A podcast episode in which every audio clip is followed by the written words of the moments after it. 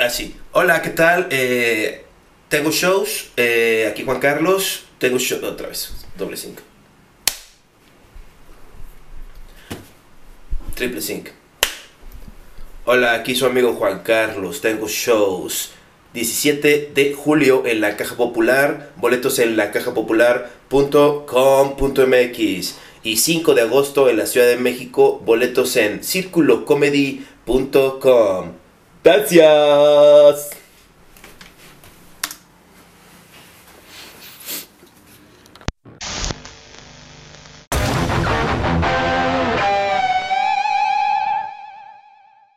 Tenemos nueva merch del Super Show, está genial. Seguramente usted ya también las pudo admirar a través del el sitio de Rey Camiseta, el cual es reycamiseta.com. Miren nada más. Ah, para que vaya usted al servicio. Eso en la fila de la barbacoa es como, este tipo es cool y tiene referencias que no manejo porque tiene una cultura cool. Cultura cool. Reycamiseta.mx, ¿cómo no? Ya puede usted irse radicalizando. Todos ya los- vamos a empezar a tomar las calles. Y para eso uno tiene que estar uniformado. Todo y esto pueden hacerlo con nuestras playeras del merch. Reconózcanse, sean parte de este subcultura. Eh, Compren sí, reycamiseta.mx, busquen Super Show, está genial, ¿cómo no? ¿Hay un corte después de esto? Sí, o por conti- supuesto. Ah, bueno. Corte después de esto.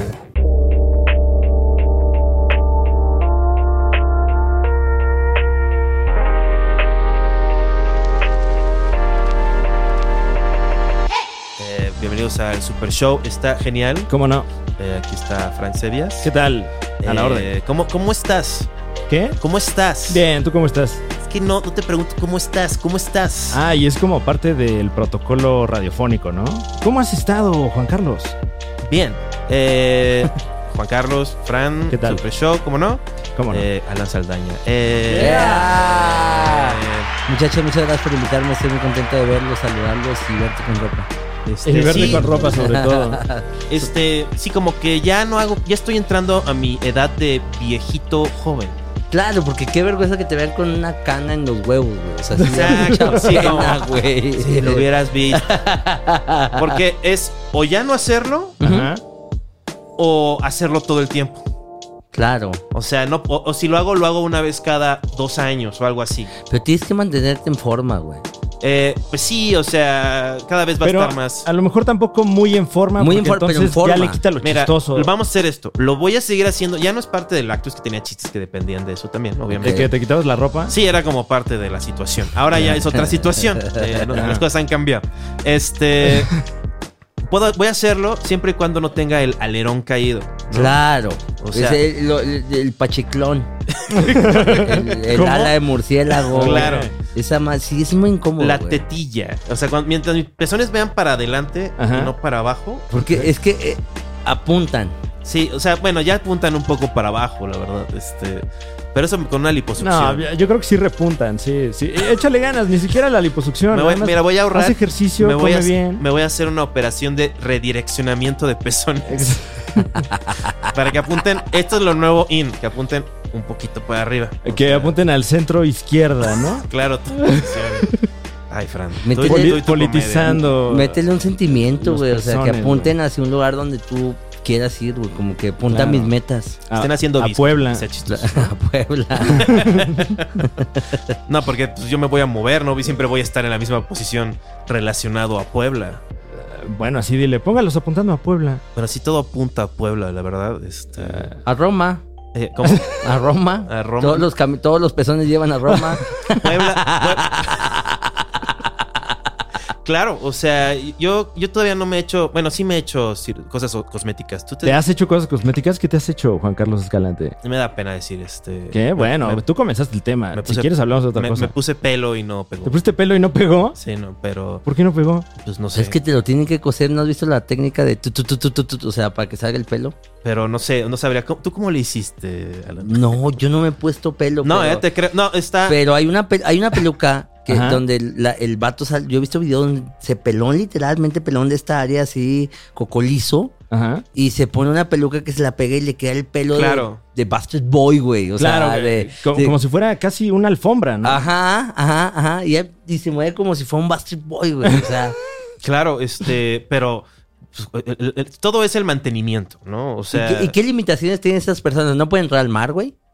A una Ay, alberca. Seguro no. Qué terror. O sea, un tobogán. No, Sí. no. No, y, y tienes que estar aspirando eso, ¿no? Ahí- No, se, se hace como una. Lo que, lo que Se alguien. me cayó un cheto en el pelo, como en la alfombra. Creo que alguien me lo dijo y, no- y como que lo bloqueé porque fue desagradable tener esa información, que Ajá. se les hace como un queso entre la peluca y el, y el cráneo. Claro. O sea, entonces ahí tienes que ir a así como que Te raspen. ir a que te lo raspen una vez a la semana. Ahora sí que cuán- cuánto dinero vas a gastar, a eso que- no tiene que te límite. corten ¿no? el queso. Sí, claro. Este. Te pero- hace como un, como un tipo requesón. Sí, claro. Sí, sí. Sí, sí, un requesón. Eso es un nuevo. Eso es un nuevo. El mundo está tan raro que podría haber un bar así como un sampler, una muestra, muestrario así de quesos humanos, Sí. queso de leche materna. Claro. De hecho, hay una, hay una máquina en de- Japón ¿quién- que los ¿A quién vende. ha hecho queso de leche materna? Eh, sí se hizo. No mames, güey. Sí, Pinche sí. gente loca, güey. Se, o sea, se hizo, ¿conoces el caso? Bueno, hubo una, una nota mundial. Ah, sí. Sí, claro, claro, claro. Y- Eh, y, y- y qué más sabemos al respecto, mi querido Juan Carlos Escalante? De esa nota. no digo, no digo la producción. Ah, ah, yo me estoy- Vecinos de la colonia Roma se vieron alarmados al ver el nuevo puesto de quesos humanos. Ay, pero te puse dos músicas de noticias al mismo tiempo. Qué poco, qué poco, este. Pero se ve hoy original. Re- reportando Original sí se oye. directo de la condesa. Eh, vamos rápidamente con- Alan Saldaña. Ahí está tu cámara. Ok, estamos aquí en la Condesa eh, probando los quesos humanos. Este, el más delicioso hasta ahorita ha sido el requesón. Porque lo probamos directo. El que no me gustó probar directo fue el otro tipo de queso que se ofreció que no voy a ni mencionar. No merece, no merece la nota de este programa. No merece la atención de ustedes, usuarios. Bueno, Eh, fue, fue su queso de pene, la verdad. Oh, qué terrible, el- qué terrible. Oye, el cuello eh, del cóndor. Una, una pregunta hasta allá, hasta la feria del queso humano. Eh, ¿Hay algunos otros productos, además del queso, que, que se comercializan en esta feria? Sí, pero eh, me omito pasar esta información por de- la vulgaridad. Y voy a poner ejemplo, el queso babas. Ya, es claro, algo claro. que no quisiera yo mencionar y, y perder el prestigio de este programa. Todos los productos lácteos del condado de Baste. eh, Un no- saludo no- hasta el condado de Baste. Sí, no, este. Pero Los mejores quesos. ¿eh? El queso Baste es este, bastante bueno. Claro que lo es, claro que lo es. y también, eh, si hay otros productos no lácteos, eso sí no lo recomendaría. Están unas obleas que sí son de producción humana. De cajeta. Porque ves que en vez de la hostia, que tiene trigo, que tiene gluten, Ajá. esto es, ¿ves la gente que tiene como dermatitis? Ajá. Y se les hace como la, la hojuelilla. ¿Qué? Pues ahí, este, y no te voy a hablar de la cajeta, pero... Dame, Eh, dame un swipe. ¿no? Tenemos garampiñados de BPH.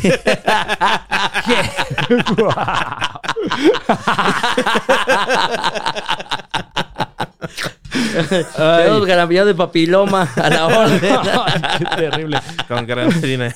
Que por cierto, eh, vacúnese, vacúnese. Es, ya es posible vacunarse contra el papiloma. Solo si eres mujer. te Pero solo contra ciertos tipos de papiloma, ¿no? Eh, sí, bueno, pero, eh, pero pues ya es- son menos. Es que Bueno, creo ya que va hay como pronto- 200, ¿no? Ya pronto va a haber Es como la gripa, güey. el tiene varias eh, mutaciones. ¿Tú te pondrías la vacuna para el VI- VI- VIH, este, Fran? Eh, sí, sí me pondría la vacuna Ya para el salió, VIH. ya salió. Sí, es, para prevenir. Yo creo que hasta me la pondría antes que la otra. Que la de... y si- y si te- Pero y- qué mala suerte que te pongan la vacuna y te dé otra enfermedad. Bueno, ¿Qué? bueno, pero... sí, ese- o sea, que, que Ah. te pongas la vacuna y te dé otra enfermedad. Ah, claro, me muero de sífilis, ¿no? Sí, güey, puta madre. Qué horrible. No me vacuné para eso, güey.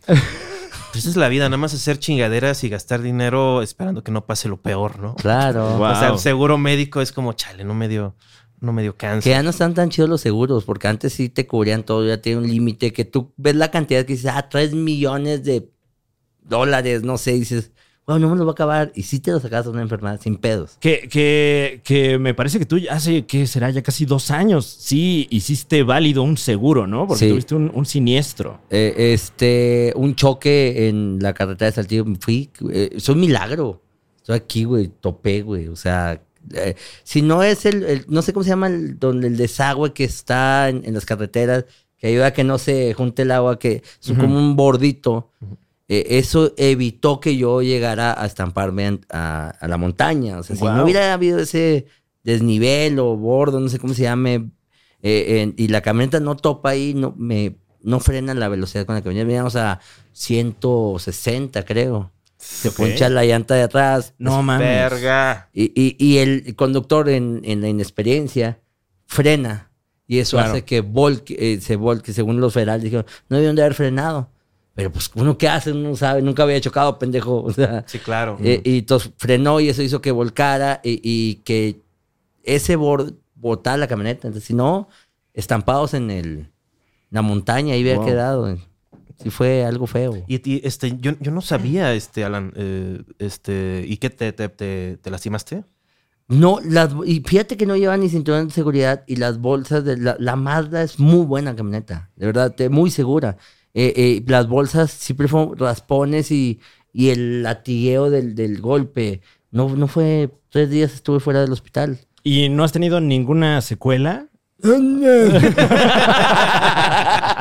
Estamos con Alan Saldaña que habla que está en su gira cognitivamente perfecto. Sí, no, este, ¿qué hacen que, qué haces que como Britney Spears agarran y dicen, no, ya estás, ya estás muy de la verga adelante. Tenemos un, un- un conservador, este, conservadoría. Me acuerdo que me hicieron un chiste, güey, mi- mis compañeros comediantes de Monterrey me dijeron, mamones que son, pero me decían que ellos en el chiste que se bajan todos preocupados de la camioneta, sacan a todos y, y ¿a, a quién atendemos primero? A él, habla mal. sí. Saludos a Víctor Mer que me hizo ese chiste, güey. Híjole, no, ¿cómo se atreve? Oye, eh, digo, a lo mejor mucha gente no, no conoce esto de tu carrera, pero eh, ahorita fuera del aire nos estabas platicando que, que fuiste a hacer una dinámica, digamos, con Isabel Fernández. Me, me, en- en- ahorita en la promoción que estoy haciendo del- de, estar en todos los podcasts para promocionar el especial, me toca esta Claro. locura de... eh, ¿Cómo se llama? ¿No lo ves? ¿No lo ves? Cuando, cuando nadie Eh, te ve. Cuando nadie me ve. Sí, sí, cuando, cuando nadie me ve. Pero sí me vieron. o sea. Entonces, la, la dinámica de este programa me, me- me llamó la atención mucho porque todo el puto día anduvo conmigo. Sí, no, es un llamado especial. Especial, o sea, todo el puto. Este, entonces me. Y se lo dije, dije, esto. Estoy invadiendo mi espacio. este, y fuimos ahorita al Zócalo y me dijo, el reto, que yo pongo un reto, o sea, en mi programa. No me preguntó si estaba de acuerdo tampoco, o sea, fue algo Sí, que me sea, sorprendió. coercitivo, No, ¿eh? es este. Ese es de a huevo. Entonces me dijo, Es mujer blanca power. O sea, es, esto va, esto es la producción. te voy a llevar al, al Zócalo y vas a juntar gente como la macro y yo lo voy a hacer contigo. Ok.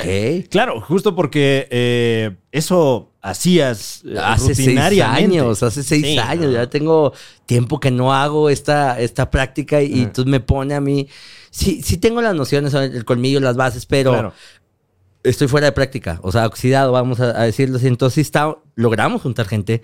Pensé que no lo íbamos a lograr porque una no estaba en las condiciones aptas porque estaba el sol a todo lo que da, no había gente fluyendo, no había un punto donde la gente como que viniera de todos lados y ahí Sí, claro. topara, que eso es lo que ayuda a que estos, estos trabajos en el arte urbano se lleven a cabo. El- entre más posibilidades de gente pasen por el área, como encontrar la cruz, el punto de la cruz. Hubieran ido a la. Bueno, es súper chilango, vale, verga. Eh, Sí, y- claro. y- no, entonces, tú dile cómo, güey. o, o- o, por ejemplo, en, en el- en el Chapultepec, creo que es un bosque ahí, es una sola pasada Claro. que captan toda la gente que viene por los dos lados. Entonces, eso beneficia. Entonces decía, es que aquí no hay uno. O sea, eh, tiene que tener toda una estrategia antes. eh, Claro, de Sí, analizar Sobre el todo, punto.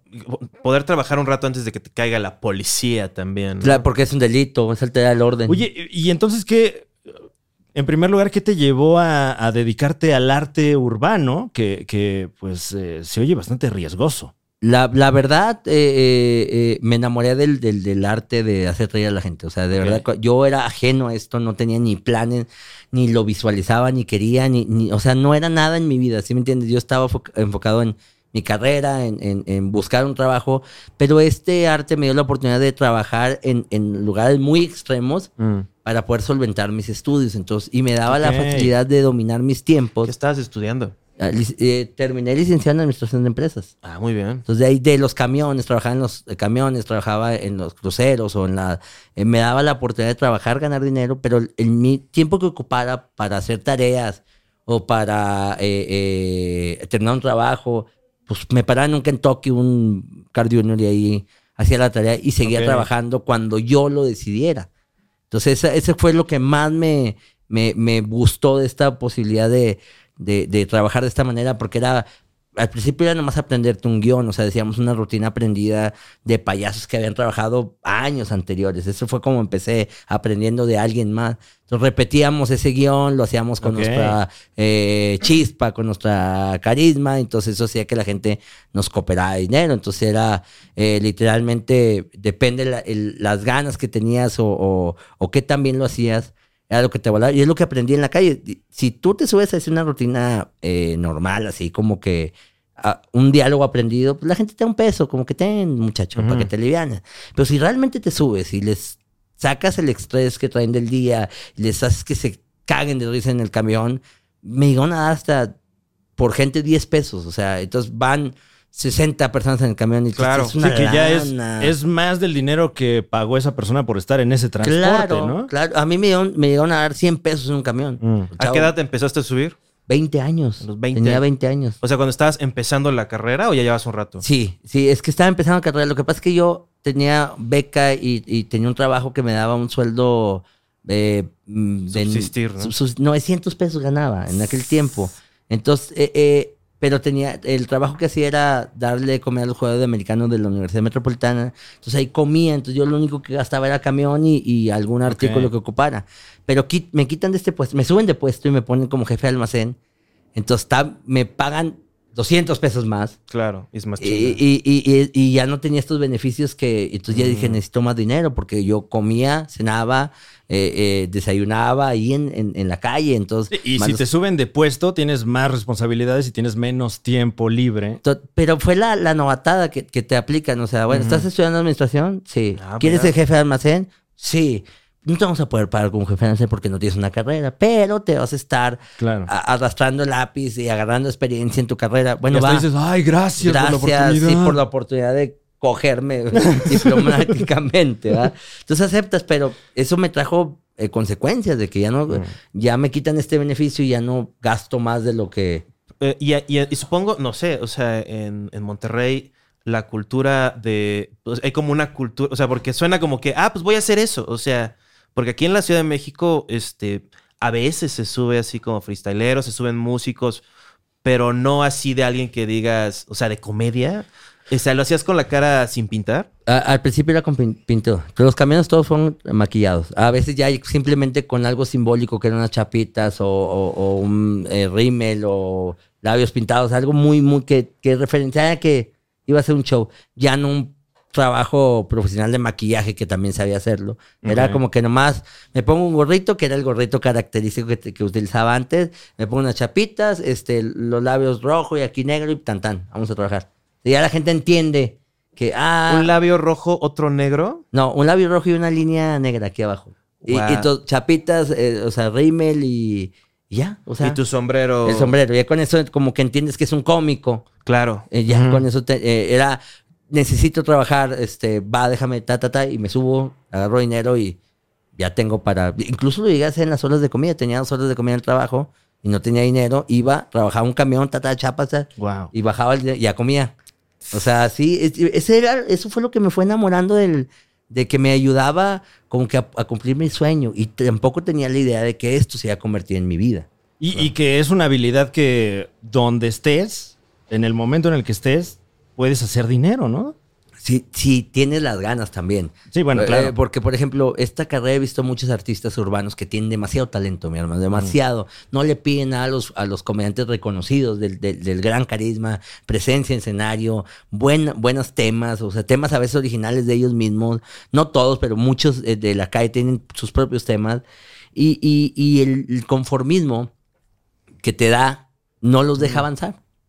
No los deja. Y yo siempre he sido todo lo contrario. Yo apunto para arriba, como tus pezones. Claro. Después de mi operación. o sea, Claro, claro. Nada más, nada más déjame echar un par de especiales de Netflix. Que felicidades. Este, este, Ya. es, el, este es el segundo. El segundo, mi hermano, el segundo. Se Ah, tardó, bro, se bien. tardó y, y creo que llegó en el momento justo. O sea, la verdad no, no traía prisa por hacer otro especial. Creo que en el primer especial me fue muy bien. Eh, pero sí quería que se marcara un antes y un después en mi carrera. Mm, Se- eh, eh, el, el primer especial fue en un bar de El Pasagüero con mucha tradición. sí. Este, pero sí quería decir, bueno, he crecido en mi carrera, he crecido, he pisado escenarios importantes. Quiero que eso refleje Netflix, no, no nomás mi comedia, porque eso lo puedo hacer yo en un video de YouTube. Claro. O sea, quiero que sea un especial, o sea, Claro. algo grande hecho por mi carrera. Entonces, se tardó en lograr eso entre la pandemia, entre, entre esas pequeñas cosas que pedí nada más para poder hacerlo. Y, y, y se dio, y, y ven- pero venía con un, como que la vida dice, te lo voy a dar, pero venía con un, cláusulas chiquitas. lo vas a hacer en pandemia, Claro. con, con, con la gente 150 metros de ti. Sí. Sí, sí, Entonces- o sea, como a- de cuadra a cuadra, ¿no? Entonces decía yo, o sea, pude haber dicho que no. No, no quiero, me espero. O sea, que pase otro que, que tenga, pero el reto de decir, lo, lo lograré, vaya, puede ser, puede ser el fin de mi carrera, puede ser el, el, el, el, inicio de algo bien chingón. Y dije, lo voy a hacer, va. Y, y, y le acepto el especial de Netflix, lo hacemos en pandemia, la gente a una distancia considerable, y dije, los tengo que hacer reír, o sea, y logré ese objetivo. Me, Ujú. me vengo contento con eso.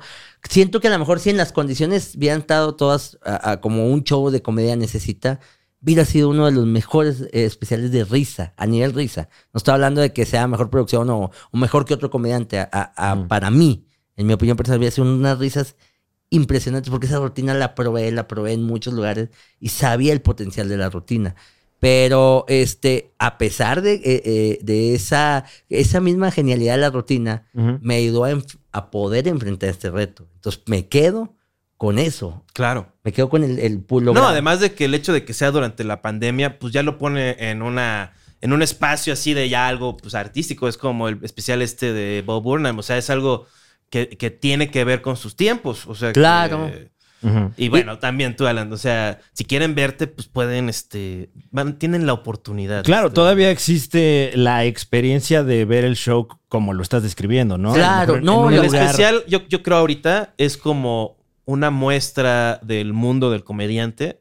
Yo creo que antes sí era como el especial, porque nunca tenías chance de verlo. Y eso es lo, que sea- busqué. lo- precisamente eso. Que dijeran, el especial de Alan Saldaña se recuerda como fue grabado en pandemia. O sea, no es... Sí, claro. Alan Saldaña tuvo un especial en Netflix como el que tuvo, el que estuvo chingón. No, Ujú. es un especial en Netflix que se grabó en pandemia. Y ese, esa es la etiqueta del especial. Eso es lo que me animó a decir, sí, va, yo lo hago.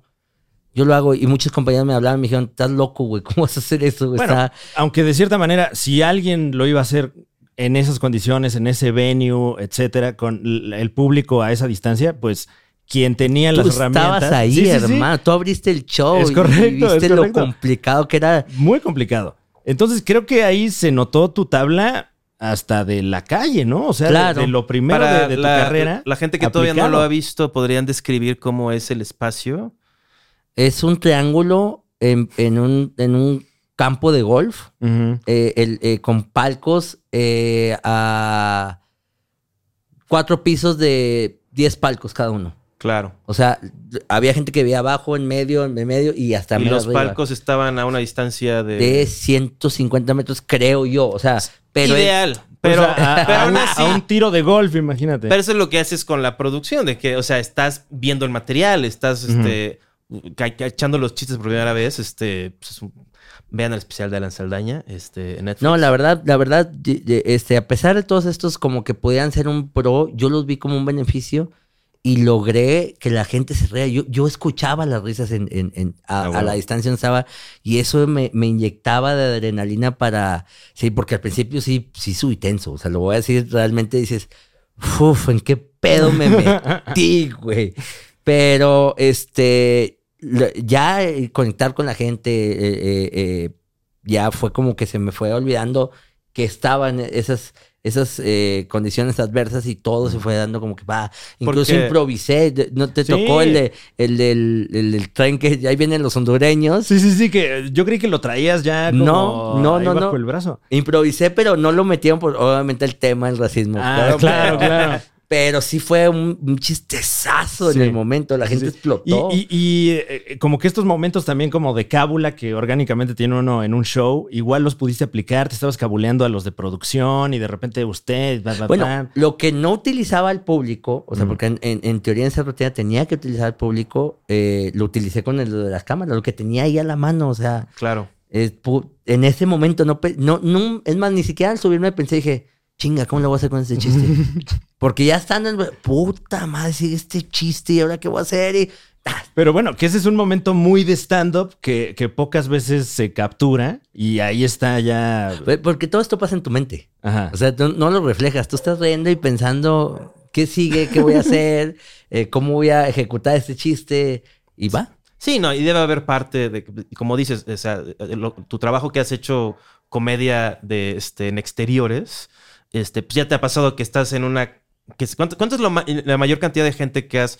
lo- en tu etapa, eh, de, etapa de callejera, como Yo- cuánta gente habrás juntado? No, así? como que en su etapa de callejero. Bueno, de sí, artista de, la de- calle. de- Artista- Bueno, cuando era puta. cuando andabas, sí, sí, junté, sí, junté mucha gente. hicieron fila. Sí, sí. Y más porque lo hice ahí mismo el cliente, o sea, no tenía para el hotel. no, no, bueno, llegué a juntar 400 personas, creo. eh, en, ¡Wow! en, en una rueda. Porque eh, eh, entre más eh, ah, tablas agarraba en el escenario, era como que más a- la ambición de decir, a ver, hay 10 artistas urbanos. Eh, cada uno Perdón, urbano, hora. es eh, de- cada uno de media hora. Entonces, a mí me va a tocar trabajar a las 6 de la tarde. Y luego a las 8 de la noche, cuando ya hay menos gente. O a las 9 de la noche, acá el último. Si esta rueda no le saco todo el provecho, yo no voy a ganar bien. ¿Sí me entiendes? Mm. Entonces eso te hacía pensar en valorar ese espacio, ese, ese momento, la mayor cantidad de gente que pueda juntar.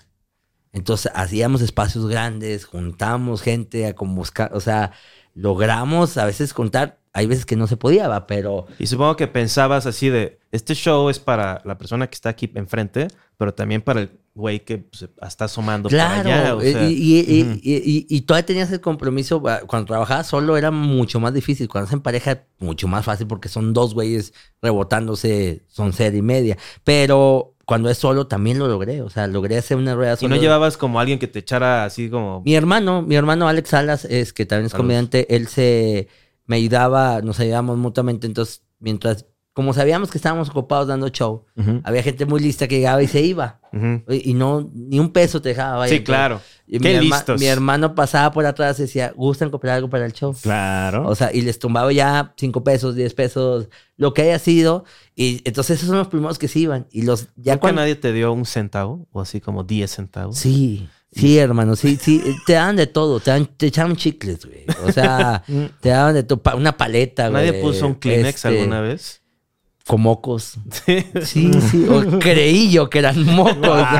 te- O a lo mejor era, era un halago, ¿no? De así de No, no, y llegaba la, te pasabas con la gorra y llegaba el mamón que te, Ah. te ponía, te hacía el dedo y te lo echaba. O sea, No, ¿cómo ah, crees? Sí, sí, sí, es que hay de todo, güey. Hay de todo. eso es para la película, ¿eh? O sea, Hay de todo en, en- eh, eh, eh, o estabas haciendo show y un vato arrimándole el camarón a una muchacha y podríamos dejar de acosar sexualmente Sí, del lado y, yo- y- y uno como artista tenía la obligación de, de decir, eh, güey, no mames, güey, o sea, Sí, pues ahí, ahí se convierte en tu venue, ¿no? pero O sea, convertías en un chiste. mm. Eso era la, la- lo, lo, Y tu carnal también ahí. le- de- o sea, yo entraba, obviamente le decías a, a- a alguien de afuera, de los compañeros, eh, aguas con este cabrón, güey. Y lo exhibías. Oye, güey, no mames, güey, estamos jalando, güey, tú le estás arrimando. ¿Qué? A ver, ¿qué le arrimas, güey? A ver. Sí, Eh, y- lo claro. convertías en un chiste y hacías que la gente no lo viera como que, ay, vámonos, eh, me van a agarrar a mí también. Y al mismo que- tiempo escarmientas a este cabrón. ¿no? Claro, y al mismo tiempo, entonces, pa- o pasaba una ambulancia y, y, puta, me, tiraba al piso y ya llegó la policía por mí. O, o sea, Claro. agarrabas cualquier situación adversa a, convertirla en, en, en favorable para que la gente no se fuera. Que eso es lo más importante de, de trabajar, eh, de mantener a la gente y lograr que al último te valoren. Y había gente que lo valoraba muy bien. Sí, claro. Había gente, a mí me llegaron a dar 100 dólares una rueda. Me iban a dar eh, dos billetes enrollados de 20 dólares. Me iban a dar billetes de 50. Yo pedí uno de 20. Alguien que valore este trabajo con 20 ¿Nunca pesos. lo hiciste? ¿Lo hiciste en otras ciudades? Sí. ¿En Sí, sí, cuáles? sí, sí. En Mazatlán, en Saltillo. No viajaba mucho por mi trabajo, Claro. pero sí llegué a trabajar. Eh, ¿Ahí en la Ciudad de México? Eh, Bueno, hoy- no. hoy. No llegué aquí a la Ciudad de México. Hoy, hoy lo hice por Fue un primer paso, pero. vez. Sabía. Pero sabía. es, es cabrón en el sol. O sea, esa producción. Este, y con ese pasa. calor, imagínate. no, pero muy bien. Esta, esta muchacha. eh, Isabel Stand-up, Isabel Fernández. le echó todas las ganas. No, Ah, es una claro. Le echó todas las ganas y, y logramos juntar gente y, y sin tener una rutina, que, que generalmente es una rutina en la que se lleva, eh, le, le daba una pauta y él rebotaba la idea y con eso teníamos, eh, grita a la gente, le gritaba, grítale en francés y sacaba una pendejada en francés, güey, o sea, fue, fue genial, fue genial. fue ¿Y genial. cuánto tiempo estuvieron antes de que llegara la policía? Como 15, 15 minutos. los efectivos. 15 eh? minutos. Mira, si hubieran estado todas las condiciones óptimas, eh, eh, también de que la gente estuviera paseando, estuvi- Ujú. tuviera tiempo de quedarse a, a- a ver el espectáculo, hubiera más volumen de Claro. gente, esos 15 minutos hubieran sido sufici- suficientes para juntar un, un gran número de gente. La- la- el otro lado de la pregunta, ¿cuánto es la menos gente que has juntado en una rueda? Cuando empezaba en, en la Alameda, cuando empecé a entender por qué era importante el punto. Porque pasa eso, o sea, si Mm. no hay un punto, puedes tardarte más tiempo el que necesitas y, y, y la gente cae en, eh, en que, ah, mm, ya me voy. Sí. Claro. ¿Sí me entiendes? Y nunca ni hiciste show, ni, ni, ni lograste que te cooperaran, ni nada. O sea, Ay. entonces es, es por eso es el, el lugar óptimo, es lo más importante que uno, artista urbano, checa. A ver, aquí pasa la gente, aquí es el, el lugar, hay la sombra, hay un espacio donde la gente se pueda sentar, este, donde se pueda formar bien la rueda sin que haya lodo, sacate, tierra, eh, todas cosas que puedan incomodar a, a una gente que se pare, vaya. Entonces, este, lo, lo llegué a la Alameda y junté una rueda de 20 personas, pero media hora, 40 minutos juntaba una rueda y al final nadie me cooperó. ¿Por qué?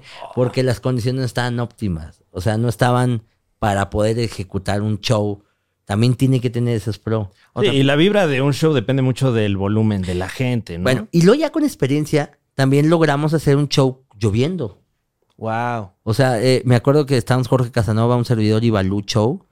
Este, y, y estaba lloviendo un 15 de septiembre. Había mucha gente en el centro por el, el, el- el festejo. Que además siempre pasa, ¿no? O sea, como que está negado el- el- la celebración al aire libre en el 15 de septiembre. Siempre vas a mojar. Pues una noche sin luna para poder este, Ah, hacer una conspiración. Bueno, ese día estaba lloviendo a cántaros. Entonces, cuenta que nosotros pues queríamos trabajar.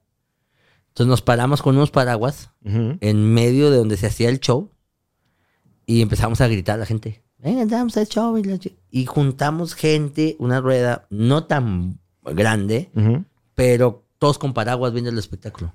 Wow. Entonces esas imágenes te las quedas en tu mente y dices, güey, no mames lo que hicimos, güey. O sea, no mames lo que hicimos, güey. Eh, o, o- o cuando estábamos trabajando y empezaba a llover Ajá. y lográbamos retener a la gente lloviendo para que nos cooperaran. Eran, eran ya cosas de máster de, de la calle, no sé. Y, y yo creo que tiene que ver con algo que medio pienso, o no, no, igual estoy equivocado. Es la cultura de Monterrey también, ¿no? O sea, hay una cultura de más respeto Claro. al, al showman, ¿no? O sea, son, una cultura, show, pero, hay show. mucho respeto para el artista, pero también son público difícil. O sea, yo, yo he dado shows así como que los más, como que me mamé con el show. Y, y la gente no se para a aplaudir. Si ese show lo hago en, en no sé, lo hice en California, en el, en el, ¿cómo se llama? El Open Mic, no. Ay, el- ¿Comedy Store? donde se presentan los, los comediantes. Sí, en Los Ángeles, el Comedy Store, el que está en Sunset. No, el más popular que tiene como... La Eh, Factory. Factory. No, el otro, el otro. El otro. improv. Improv. Ah, ok. Lo hice en el improv. Sí, sí, claro. El show, la gente vuelta loca, Sí, este, y se paran todo el, el improv. Ah, no, sí son unos mamones, los regios. aplaudirte. O sea, y yo, yo estaba que no sabía qué contestar. O sea, yo estaba, "Gra- gracias, gracias. A- a cada uno, eh, gracias por venir, gracias por porque en mi vida, o sea, en Monterrey, ah, he dado esos espectáculos y la gente, chido, güey.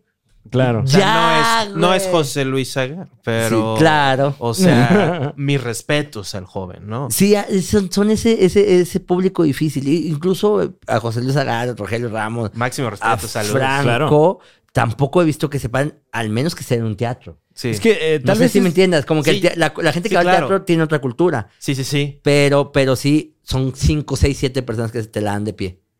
O sea, pero ya al ver que se pare todo el impro y te la de pie, dices, güey, ¿qué hice? O sea, es un sentimiento de, ar- de artista que dices, Wow. Fran, ¿a ti alguna vez te han dado una ovación de pie? Sí, señor. ¿Cuándo? Eh, ¿Concierto especial? En el especial, eh, una vez en León, Guanajuato. O sea, les pago para que Eh, se No, bueno, eh, eh, eh, hay, no, hay tú- lugares donde. Perdóname, Estamos manteniendo lo real Manejaste tú la, comunicación, o sea. Pues sí fue mi culpa. A mí nunca. Este, Ah. ese era algo. Sí, no. No, no, no. Este, pero aún así, este, yo creo que todos hemos sentido una, como que nuestra relación con la chamba, como que ha cambiado durante los dos últimos años, ¿no? Claro. La Ya, gente y cómo mira, reacciona a ti más que nada, ¿no? Ya con que se pare uno, mi hermano. Ya es, es algo Claro, impresionante. claro. Bueno, se paró uno que quería ir al baño y estaba aplaudiendo, pero también tenía las manos un poco sucias. eh, la, la que pasó ahora en Tijuana, una persona evacuó eh, durante el show. Ah, Ah, qué bien, a mí mira. se me falleció una persona. en ¿Qué? el show. Wow, no, pues sí me la mataste. Nel güey. Sara García, o sea, de verdad, no me tocó a mí, yo, no- yo, yo llegué después, yo no, yo no fui el causante de esto, Sí, no. pero le di un paro cardíaco ahí. No, por- qué terrible. ¿Qué pedo, güey? O sea, yo llegué y me dijeron, no creí, Ajá. hice mi show, porque... Y los pues me dicen, sí, sí pasó, güey. Pero que mira, ahora sí que estábamos hablando. ¿Fue en Monterrey? En Monterrey, en Sara García. en Pues mira, García. como que es mamón, pero jalador el público de Monterrey. Es Claro, como, mira, claro. se murió la señora, pero yo pagué mi boleto. ¡Claro! Vamos a El show debe continuar. El show debe continuar. no- igual no me paro, pero es que no es este. No, te aplauden bien cabrón, pero no tiene esa cultura, creo. Sí. De- de- de- Yo también, yo soy así un poco, ¿eh? O sea, yo me paro porque los demás se paran, por huevón más que nada. O sea, es que ¿por qué me tengo que parar? Claro, claro. No, Pues- bueno, no es a huevo tampoco. Eh, eh, en parte ahí radica, ¿no? Lo... Debo decir algo que es un poco mamoncín. Ah, ah, ah, ok, ok. Por primera vez en el Super Show está genial, damas y caballeros. Juan Carlos Escalante diciendo algo mamoncín. Este, aunque sí a veces he sido conocido de que sí soy medio mamón. Ah. Este, Ajá. pero Sí, sí, confirmo. nunca he visto una ovación de pie de stand-up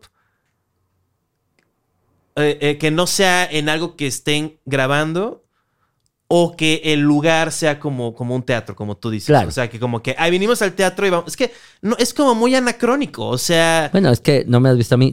No, no, bien humilde. No, no, sí te la anda. ve a José bares. Luis Agar. O sea, Sí. entonces yo creo que este, sí. no, ya nomás tengo ese. Sí te lo dan de pie, sí te la dan de pie, pero cierta gente. Sí, Tienes claro. respeto por el, por el artista. O sea, claro. de verdad. Sí, De verdad, sí, sí. En, en el bar o en, o en- o en- incluso en la macro, hay gente que se, ap- eh, se Bueno, es que para ahí y no es te, donde te se- aplaude. están de pie. Pero hay gente que sí está sentada en las bancas. Claro, sí. O sea, pero sí, sí se paran y te dicen, bravo, chavo, o sea, tienes mucho talento. Claro. bro. Te voy, O a, sea, lle- voy a venir a buscarte para tú llevarte. empezaste a los 20 años, este, entonces lle- llevas 10, y tre- cato- ca- diez- Cat- 16 años. No, 14. 14 años, mírame. Tengo 33. Entonces sí empecé como entre 19 y 20. Ah, ya. No, y me- no me acuerdo la fecha exacta. Jamás he celebrado un, mis 10 Claro, años de claro. comediante. Y, no- y todo el mundo lo hace, pero yo no, porque no me acuerdo. Sería un 2500 hipócrita. representaciones. Estabas muy ocupado trabajando. No sé si te acuerdas que Claro. cuando fuimos, este, bueno, yo fui de colado, para ser honesto y tipazo, ¿Qué? al festival, al, ¿qué? al primero y único festival. No, ese fue el segundo. El segundo de, y último este festival de No, comedia de Cabo San sí. Lucas. Ah, claro, lo recordamos ayer, eh, Cojo Feliz y, y, y yo con mucho cariño y Qué se lo ventazo. echábamos en cara al tío Robert. Porque, ah, sí, claro, de que Porque no. decía el Cojo Feliz que el de 2014 él no tenía talento. Eh, bueno, en ese entonces la sufría el tío Robert, ¿eh? Pero, pero, bueno, ese tío Robert es un máster desde, Sí, desde claro. que lo conozco, es muy bueno. Pero ese tío lo burlábamos de eso y nos recordamos el, el Cabos, que fue un buen evento. Sí, Estuvo estuvo. Y me acuerdo cabrón. que tú estabas en, en chinga, o sea, y que decías, perdón que comparta esto, sí decías, no, mi, mi- el que me da mis shows, el que me arma mis shows, me está diciendo, esto no es jale, o sea, ¿para qué vas al, festival, no? O sea, ganarías más por otros lados, pero qué chingón que fuiste a compartir, saca- salvaste la vida de, de Cisco. ¿No sé si ¿Te acuerdas que Cisco, sí. Hay un abrazote a nuestro Eh, Tengo querido que no platico con él, le Se- mando un abrazo. se metieron al mar, este, aun cuando había un letrero del tamaño Pero fue de- Pepe. En varios idiomas, fue Pepe, no sé cómo se llama, Pepe Mentiras. Era un comediante. Sí, claro. Que- Este, que fue el que pinche se- Peter. Pinche Peter. O sea, Pepe Mentiras, vaya, andaba. Bueno, Pepe, bueno. Pepe culero, Pepe.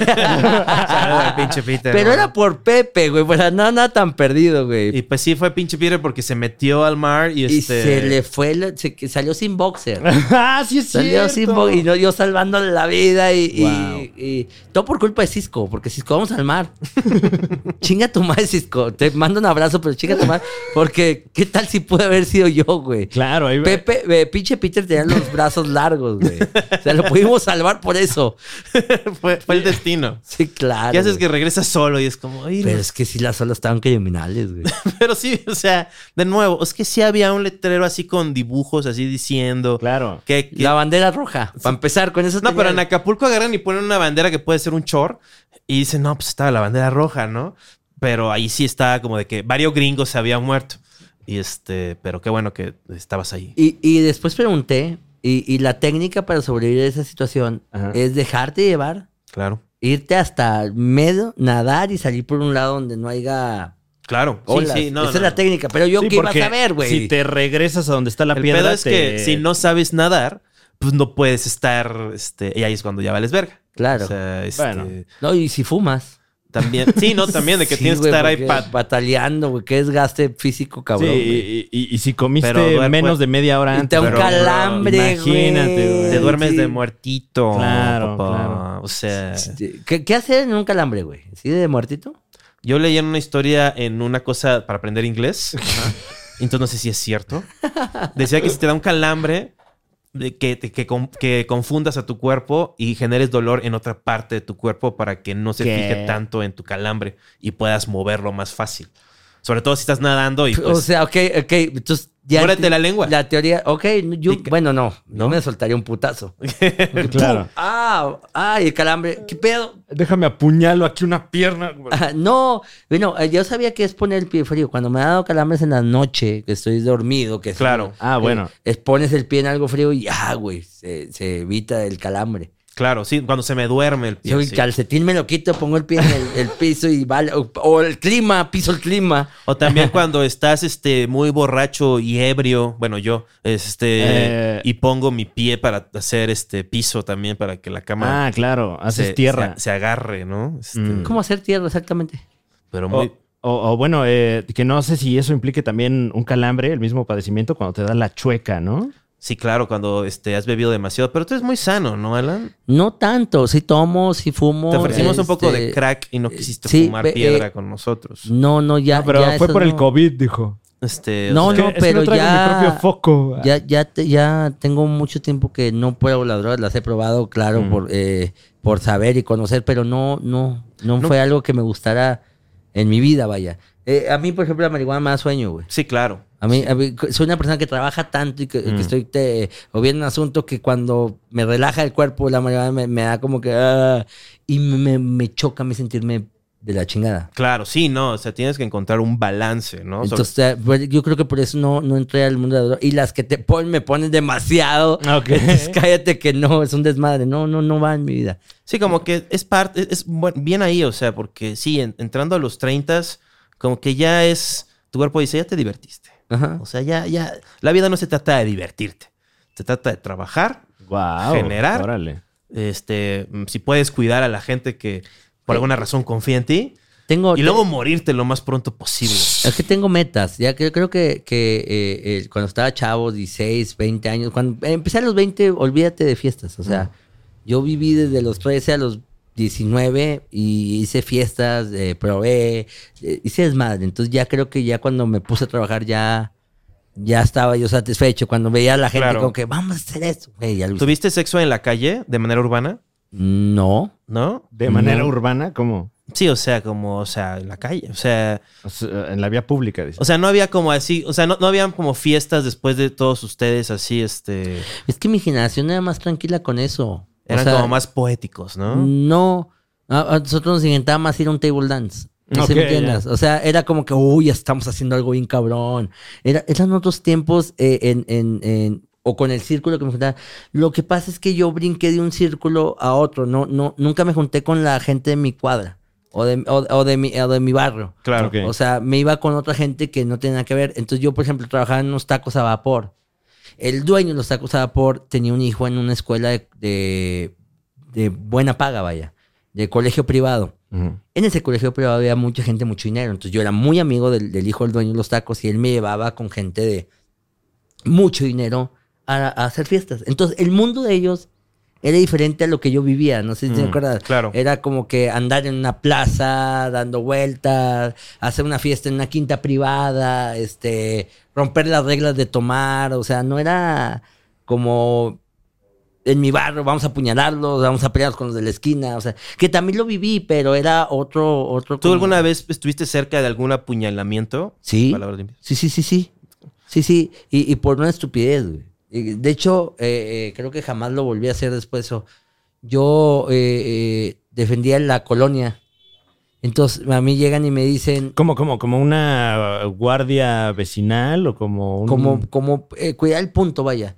Lo que pasa es que nosotros éramos, nos juntamos en unas maquinitas, Ok. eh, mis amigos y yo. Entonces, eh, cada que había un desmadre, era o por nosotros Ah, o por alguna situación adversa, pero aunque sean las situaciones adversas, venían contra nosotros porque éramos los como que las, las fichitas del lugar. Ah, ok, ya. Entonces, me dicen a mí, llega una amiga y me dice, oye, alguien anda robando, ¿no son ustedes? no, nosotros estamos aquí, o sea, no. Ah. Pero si sabemos, te avisamos. O sea, como Don Gato y su pandilla, más o menos, Ajá. ¿no? Que ya sabes dónde janguean. Entonces pasa un chavo de otra colonia que entra a mi, a mi, a- como que entró a mi pedazo y, y dice, ¿qué onda, güey? Nos saluda antes, antes de eso me acuerdo que nos saludó, ¿cómo están, güey? ¿Cómo- Ah, ¿qué onda, canción? Ah, no, güey, ah, jalando. Ah, dale, Dios te bendiga. Ah, se fue a su, a hacer su jale, que era robar, que, Ah, nosotros- ok. que no nos lo especificó. Entonces llega en eso una muchacha y me acaban de robar una caja de herramientas de mi, de, de que estaba lavando mi carro, o sea, me descuidé, me agarraron una caja de herramientas. Va, pues te avisamos, va, nosotros no fuimos, aquí estamos. Va, gracias muchachos, y se fue. En eso sale por el mismo cuadra que se fue el individuo con una caja de herramientas en Como la Don mano. Gato y su pandilla. Exacto. Como la, con la caja de herramientas en la mano, güey. ¿Y esta un caja que pescado, más bien. No, pues me la robé, güey. Pues aquí no vengas a robar, güey. Nos Oh. echan culpa a nosotros. Y, y, y, y se hicieron los golpes con el individuo que llegaron a... Llegó a sacarme un cuchillo y a quererme... Él a ti. Él, a- él a mí. Quererme a acuchillar, pero me moví, me, me esquivé. Wow. Y cuando estuve a punto de, de ya no poder esquivar, en aquel tiempo la que era mi novia me empuja Ujú. y le pasa el cuchillo por aquí. No, mami. Entonces se da cuenta que pues, tampoco fue un- algo fuerte, pero, Sí, le, pero, le dio un rozón. bueno. Entonces obviamente eso hizo que me enojara y, y, y- y remetiera contra el sujeto y con piedras y lo, ¿sabe? se fue corriendo. Pero después de ahí entendí que, que por esas tonteras pudo haber pasado algo grave, güey. Y, dejé de hacerlo. O O sea, a mí sí me decían, ahora, ¿alguien está robando? Güey, pues márcale a la policía, güey. Claro. O sea, ¿a mí qué, güey? Yo que, que soy el defensor, güey. Así como sacaras tu libreto. A ver, ¿quién está ahorita robando? ¿cuántos Sí, años tenías? Como 17, 18. Wow. Entonces ahí como que fue de tus últimas experiencias del barrio, ¿no? Porque, Sí, porque bueno. la verdad es que sube tu estatus. Es como, barrio- oye, tú estás... En el barrio yo me gané el respeto de la gente no porque fuera el más chingón tirando golpes. O sea, jamás he sido el más chingón y mi cuerpo, mi estatura, no me lo permite. no me permitía ser el más chingón para tirar golpes. Pero era un... un, eh, a mí me... Yo era un... De niño un chavo muy tímido, un niño muy de casa, eh, que salgo al mu- a la calle y me, me comían. Tenía güeyes que llegaban y me quitaban todo lo que tenía, me sapeaban, o sea...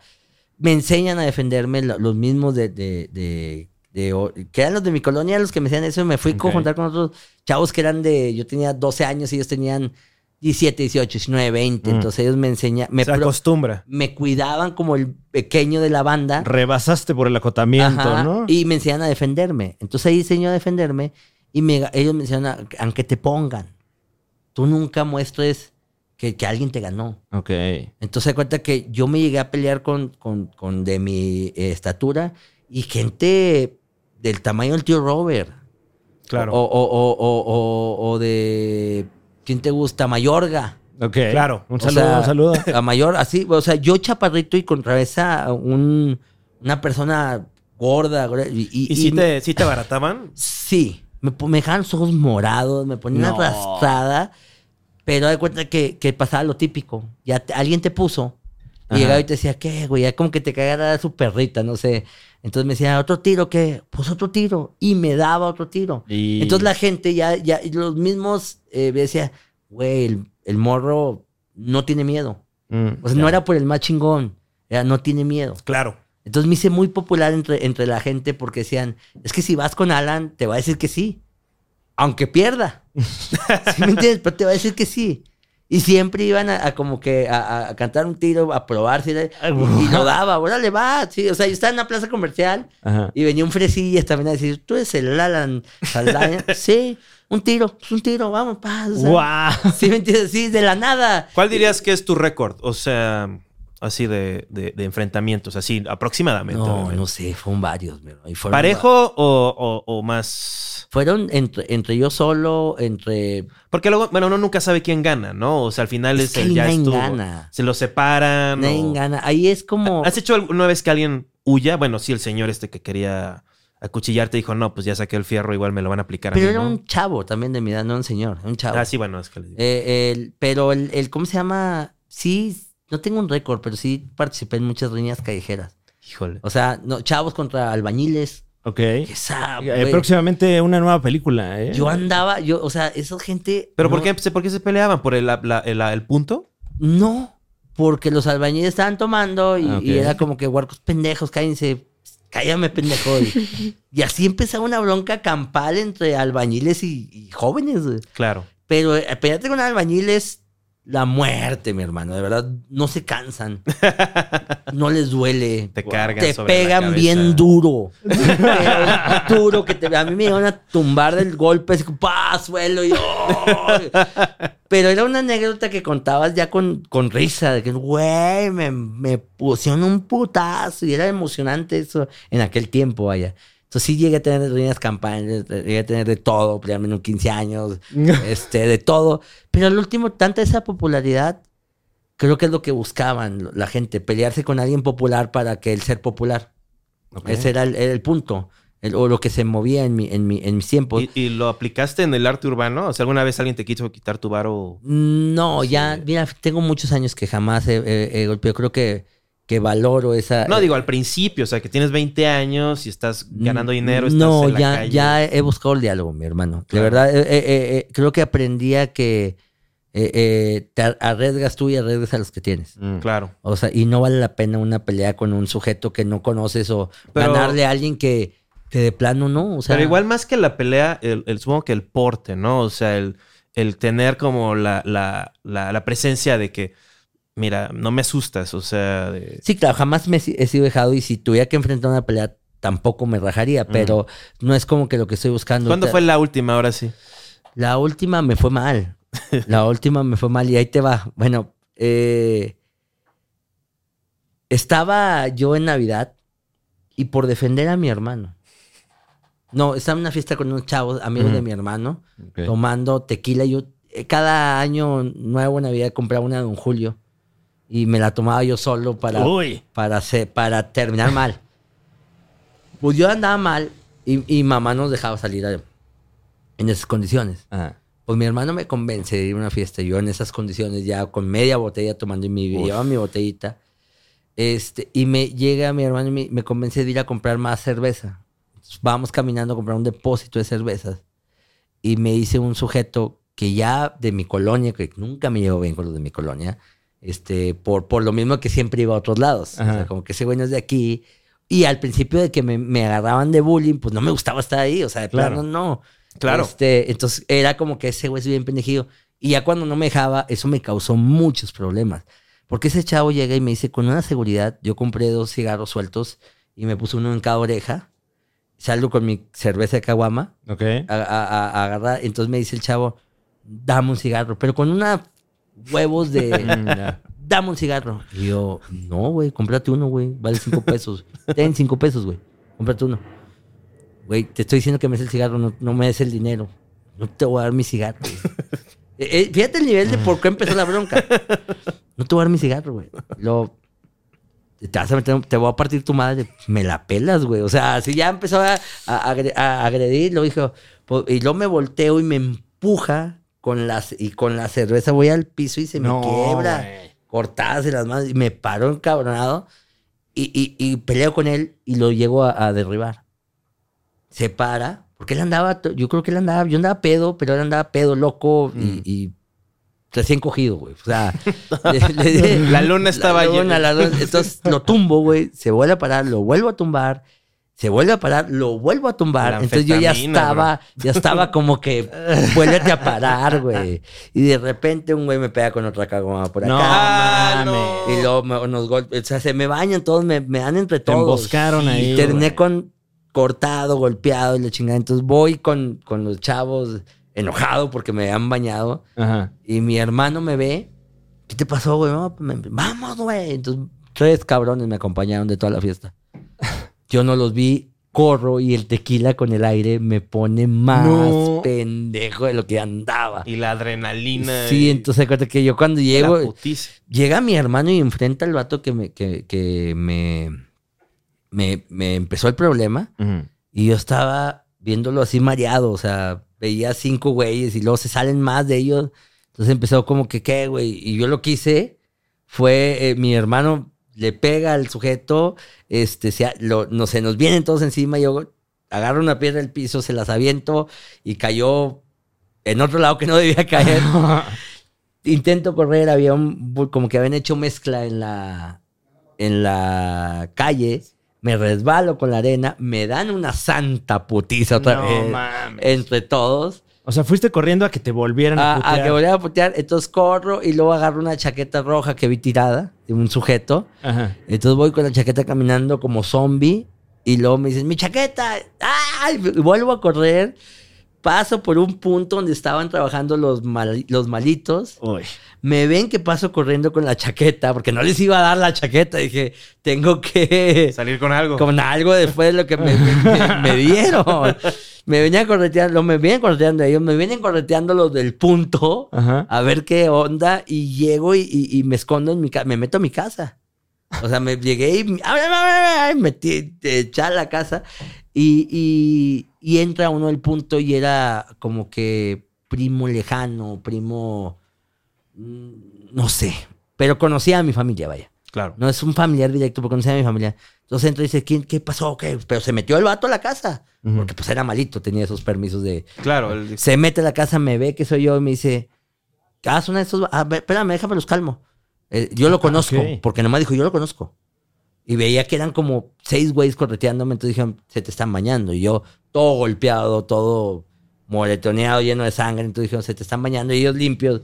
Y fue, él fue el que me quitó encima toda la, la bola de esos. Pero al día siguiente se me inflama la pierna de la rodilla del golpe. Y luego se, se, este, me echó eh, ungüentos de esos de, para de bajarle la inflamación.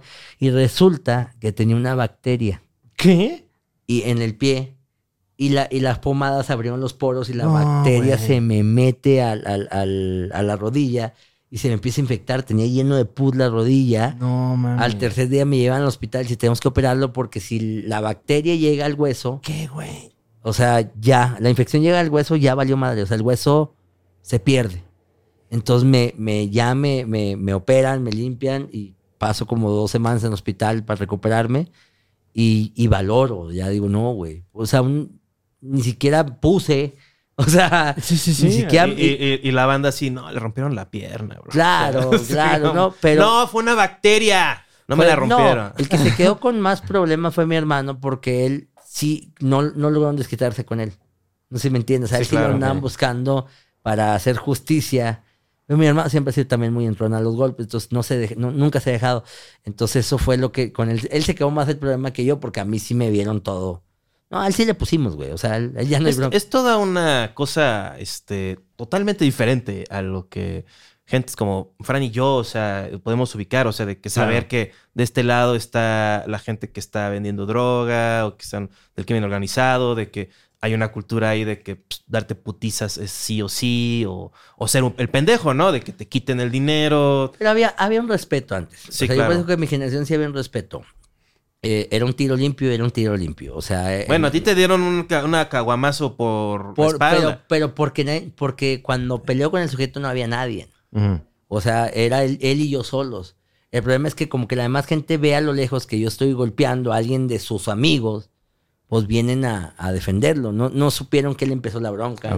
No supe- y cuando llegamos, a, llega mi hermano, ¿quién fue el que le golpe- golpeó a mi hermano? Pues no llegamos en, a ver, vamos a arreglar el pedo, muchachos. O sea, llegó haciéndola de pedo y recibimos golpes, güey. O sea, lo que fuimos a buscar. ¿Y te han has tenido esos encuentros fuera de Monterrey?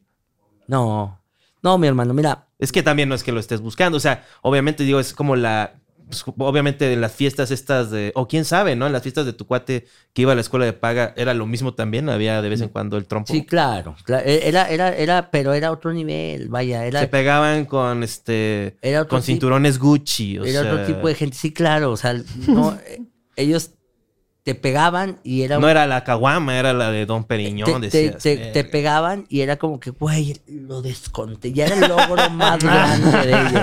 Era otro nivel, vaya. No, a ti- barrio- a ti suena que ese día te hubieran podido haber matado, o sea. Claro. Entonces, por eso te digo, yo valoré. O sea, ya venía, ya, ya había dejado las peleas eh, eh, por lo que pasó por la navaja, que fue una de las últimas peleas que yo fui a buscar. Esta yo no la busqué, nomás que no me dejé. Pero este. Bueno, le hubieras podido haber dado el cigarro, ¿no? Tal vez así, igual no, es- lo que pasa es que. No, porque pues claramente Llegó te con una querían actitud mal. amedrentar. O sea, no llegó. Sí, es, dame el cigarro sí o sí. No así no era el que- cigarro, pudo haber sido No, cualquier no cosa. pensabas luego así, vale, estoy suponiendo demasiado así como, "Ya, yo ya voy de salida, o sea, este brother se va a quedar aquí a estar amedrentando No, en ese gente". tiempo no lo medí. Por Sí, eso claro. después de, de estar en el hospital ya medí las consecuencias. Y aprendí, pero en ese tiempo no lo medí. Y no estabas haciendo, este, te- estabas dando shows, ¿no? O sea, no, todavía nada que ver. ah, estabas muy chavo. Sí, sí, nada que ver O todavía. sea, todo esto fue antes de los 20. Antes de los 20. Ah. A los 20 yo me metí a trabajar y yo trabajaba de 6 de, de 8 de la mañana en, en la empresa a 6 de la tarde y luego me iba a la facultad de 6 de la tarde a 10 de la noche, que yo trabajaba en la misma facultad donde estudiaba y me daban esa beca que hablé hace un momento. Sí, claro. Y el sábado y domingo trabajaba o ya sean haciendo de comer a los eventos o en la macroplaza, que fue el, el trabajo que conseguí alterno. Entonces yo vivía en mi mundo. Claro. O sea, yo ni, es más, te voy a ser bien honesto, el Starbucks, que, que era algo muy popular, yo no lo vivía. Yo no sabía que era tan caro ese café. Yo no conocía el Starbucks. No, eh, ¿por qué? Porque mi círculo era eh, oficina, eh, oficina, escuela y macroplaza. Entonces yo no Y conocía el esa. transporte público. Ajá. Sí, sí. Entonces, no, yo no conocía esa. el ¿Cómo le hiciste para evadir la siempre popular crisis nerviosa? O sea, suena como una carga muy fuerte o simplemente el temple es grande. Había, había los jueves y viernes salíamos a echar cheve. eh, eh, Pero ibas crudo a chambear. O sea. No, porque la, la, la macro era en la tarde. Ah. O sea, sí llegaba a descansar, pero sí bueno, salía a y, y a los 20 años, igual y uno sí se las avienta, ¿no? O sea. Claro. No, a esa edad sí no hay pedo. Claro. No hay pedo. Pero sí había- salía con mis amigos de la facu a echar a los bares que estaban abiertos para los Tú, tú estabas facu. muy contento. O sea, decías, voy en, estoy haciendo. Pues sí, estás estudiando Ya la carrera estoy que haciendo algo.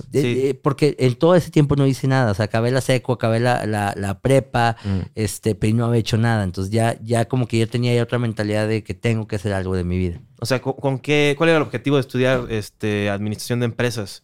Eh, crecer en la empresa donde estaba. Yo quería ser el, el de- rector. Así me ponía mi meta. Ok. Pues el rector de la universidad un día. Claro. Sí, de huevos. O sea, siempre, siempre he tenido metas altas, eh, de verdad. Pero. O sea, porque en, la, en la universidad era donde dabas de comer a los jugadores de fútbol. Entonces, imagínate crecer, en- iba creciendo de, de ser de limpieza, luego darle de comer a los jugadores americanos, luego este jefe de almacén, luego auditor de, de ya porque ya había acabado la carrera. Entonces iba creciendo y al rato puede haber sido recursos humanos y al rato puede haber sido el, el, el señor, el, mi jefe, eh, que era el director de finanzas, él confiaba mucho en mí. Me tenía mucha fe eh, porque me veía todo lo que hacía, sabía que siempre, siempre, perdón, siempre estaba trabajando. Entonces decía, vas a llegar lejos, nomás es de que aprendas todas las áreas para que las domines. Y cuando le dijiste que ya no ibas a chambear ahí para ser me este, dijo, me dijo que era una decisión difícil, que lo pensara bien porque la, la vida de un artista era una parábola. Podía subir y luego bajar. Y- y los artistas que terminaban a veces mal. Y es cierto, eh, pero yo desde que salgo con ese consejo, todos los días tengo miedo que mañana se acabe mi carrera. Entonces lucho para que no se acabe mi carrera, déjame hago esto. Es más, yo lo decía ayer en el podcast de Ricardo Farrell, cuando yo llegué a, a México, eh, eh, había, siempre había una separación entre los comediantes de México y los comediantes de Monterrey. Los comediantes de México decían, es que ellos se copian chistes y los comediantes de Monterrey, es que traemos un timing mejor que los de México. Entonces, cuando yo vine a México, a Estamparados y conocí a Vallarta y vi la rutina original que traía del camión, Se me hizo una genialidad que jamás había escuchado. Aprendí esta onda de decir, yo quiero ser de esta onda de crear nuevo contenido, porque yo no, yo no quiero que mi carrera se acabe, como, lo- como se han acabado muchas carreras los comediantes de Monterrey, que son muy buenos, como Héctor Samarino, La Paloma, que son un máster, pero ya no trascendieron. Entonces vengo y, entonces siempre por esa misma iniciativa o ganas de salir adelante he buscado siempre cómo sacar cosas nuevas, hacer, eh, aprender a hacer cosas nuevas. Ahorita estoy haciendo el programa en vivo que les Que- platicaba. que- que lo, eh, la- lo- yo lo que tengo entendido es que sí hacían contenido nuevo, pero se mezclaba con chistes ajá, que ajá. funcionaban. Sí, sí, sí, sí. Todo en pos de que la gente que pues, pagó un boleto, este, pues siga ahí El compromiso es con la gente, claro. Sí, que claro, la gente o sea- salga muerta de risas. O sea, O y- sí, yo, sí, yo sí le diría a alguien así, estás en un show y te pagaron y estás empezando y recibiste dinero, bro, y no traes nada, róbate material. O sea, róbate material y di lo que sea. O di un chiste que no es tuyo, solo para que esta gente que te está regalando su dinero salga con una sonrisa en vez de las cosas terribles que traes. Nadie quiere oír de tu depresión, gracias. Sí, es que Wow, era contundente, esta, ¿eh? Era esta. Y, le, y decían los comediantes, es que nosotros traemos un timing eh, cabrón. Y es cierto. Y sí, Y es sí, sí, cierto. sí, o sea, Yo decía, güey, pero ponte a analizar esto. Estos güey van empezando. Sí, también. y, o y al rato van a traer ese timing con contenido original y van a poder romperla. Y ahí está el ejemplo. Hace poquito que tuvimos una junta con esos mismos compañeros que hablé de ese tema, le decía, ve a Daniel Sosa, ve a Carlos Vallarta, ve a, a- a- a Alex Fernández, a Richie Farrell. ¿Dónde están y dónde está tu carrera? Es más, ¿dónde está la mía? ¿Sí me entiendes? O sea, vamos compitiendo en el pro de ser mejores en lo que estamos haciendo y tú no. Porque no se trata de quién es más mejor que otro. Ujú. Es una competencia sana donde uno dice, bueno, que eso fue lo que hizo que tuviéramos ese timing. Sí, Yo- no, es algo bueno decir, si este cabrón sacó un álbum y todo lo que sacó es original, pues ¿por qué yo no? Claro. O sea, si el brother está haciendo giras y está yendo a estos shows, ¿por qué yo no? O sea, es este, es muy positivo. o Creo sea, que se les olvidó a las nuevas generaciones. Yo creo que Franco, Mike, La India, Zagar, todos los que están haciendo ruido, es porque tenían esta eh, competencia sana. Claro. Nos subíamos al escenario del unicornio y la gente iba a contratar shows de comedia para sobre Bichago y se despedía. Entonces, Claro. si no eras el mejor, era tu casting, ¿no? Para sacar la no, chamba. no, no, no trabajabas. Entonces, ¿cómo dices? ¿Cómo compito contra un monstruo como la India Yuridia, contra José Luis Agar, que es un máster, contra Franco Escamilla, contra Mike Salazar? Dices, tengo que eh, destacar. Entonces, uno se esforzaba por poder competir contra ellos. Entonces, cuando yo vengo a México, conozco estas ondas del stand-up, que, que yo ya me había enseñado Lucky que hacer stand-up, pero entiendo la cultura, qué están haciendo, cómo lo están haciendo. Dije, yo quiero ser parte de esto. O sea, porque por el mismo sentimiento de que si no lo hago tarde o temprano va a pasar lo que sí me dijo mi jefe en aquel tiempo. Va a ser esa parábola que va a terminar. Sí, no, siempre tienes que estar, o sea, económicamente hablando, tienes que estar ofreciendo algo nuevo constantemente. Creo que es, aun si, si fuera así de, no, pues este comediante tiene chistes que son del folclore y es su onda, pero siempre trae algo nuevo, ¿no? Por otro Claro. lado. Este, y, y este, yo creo que fue lo que hizo poco Memo Ríos, tal vez, ¿no? Sí, Que- que, eh, chistes que fue a lo muy- mejor eh, de la calle, ¿no? Eh, pero él los, eh, o sea, cambiaba la forma en la que lo entregaba, ¿no? Sí, o hacía lo del, lo del diccionario, Ajá. o de repente hacía una poesía, pero de un chiste como de, de dominio público, etcétera, y por eso vas a ver a hacía Memo Ríos, música ¿no? tecno, que es algo muy cómico, Claro. o sea, de que un comediante, pues que, de, pues, pues, ahora sí que de vieja escuela, tal vez de hacer chistes que la gente conoce, este, le mete ahí una rola ahí, este, hablando mal de Pedro Infante, además. O sea, como que es- no es tan difícil, pero como que... es- El conformismo. Lo Pues- que decíamos ahorita de, de muchos artistas con mucho Claro. talento que caen en el conformismo. Eh, no, güey, qué hueva, güey. Sí, ya, ya con esto ya me va bien, ya ahí estamos, ¿no? Yo, yo me he sentado con, con comediantes, a- a- me dicen, quiero escribir una rutina nueva. Con todo gusto, yo te ayudo, va. No, güey, o sea, escríbemela. No, güey, le dije, pues, lo que te escribo yo lo reproduzco en YouTube y me va Claro. mejor, güey. ¿Por qué te voy a dar mi rutina, güey? Y además es- está cabrón que, o sea, como que sí son cosas distintas decir chistes y escribir chistes. O sea, tienes que saber hacer las dos. Pero no necesariamente. O sea, es más fácil, o sea, tener solo la habilidad de decir los chistes, tal vez. No ser el mejor, Claro. pero, o sea, de ver comediantes y decir, ah, pues estos son los ritmos, estos chistes se pueden contar así y así. Y, y bueno, yo soy un, un- eh, yo me considero como que un híbrido. Mucha gente me dice que, ah, es que el estando, pero Alan Saldaña, pero porque sí creo contenido original. Pero también yo me hice demasiados chistes, demasiadas ocurrencias de payasos. Entonces, si yo en mi rutina estoy trabajando, sé dividir mi contenido original y ahí les un chiste. Claro. O sea, te- yo no tengo broncas con eso de, de- de- de- eh, ser puro stand-up. Digo, Sí. también mi compromiso es con el público. Pero eh, cuando en dado caso, por ejemplo, me habla Netflix y me dice que esa es la ventaja. A ver, vamos a buscar a alguien regimontano que pueda hacer stand-up. Pues Alan. Alan puede hacer stand-up sin música, sin, sin los problemas que nos ocasiona una producción de Netflix. este, considerarlo a él. Es- y, que es, y es una ventaja. Porque otros comediantes tienen un show con música y cuentan un chiste y le ponen un remate de jajaja, un tas. No sé, un sonido que dices. Sí, también eso es parte de lo del stand-up. es- Es, más fácil de producir. Ajá, y Si es te válido. pregunto así, oye, no hay ningún pedo legal con tu chiste, no lo grabó, aunque sea del folclore, igual lo grabó en una cosa y lo registró y a la verga y no lo puedes decir. Este, dices, no, es todo mío. Y así, y, y el ejecutivo es como, ay, gracias, ya. Sí, me meto Resuelto. en pedo. Sí, claro. Check. Totalmente, Y ya tengo el totalmente. llamado y eres un pro. Ahora, y es bueno, es bueno, es bueno, es, este, Claro. tiene eh, audiencia y aparte no me va a causar todos estos problemas legales que me causaría un comediante que le mete. Yo le preguntaba, eh, porque tenía un chiste yo de los testigos, te- que conté en, en el, en el episodio de Netflix de los testigos de Jehová. Sí, Y, y ahí yo meto una canción de la de Aleluya. claro.